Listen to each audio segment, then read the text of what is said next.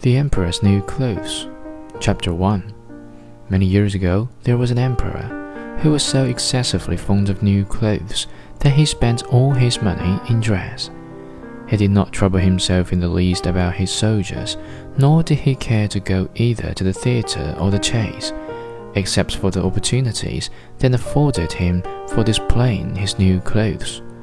He had a different suit for each hour of the day, and as of any other king or emperor, one is accustomed to say he is sitting in council.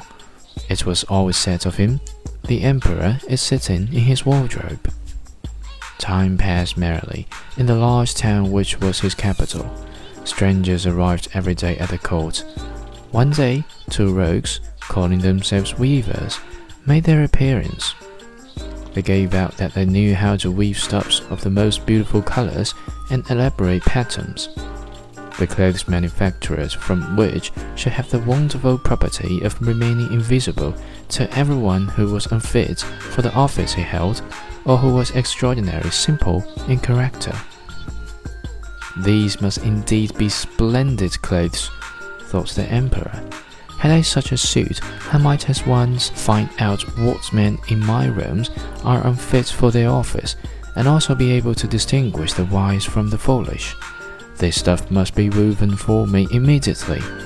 And he caused large sums of money to be given to both of the weavers in order that they might begin their work directly.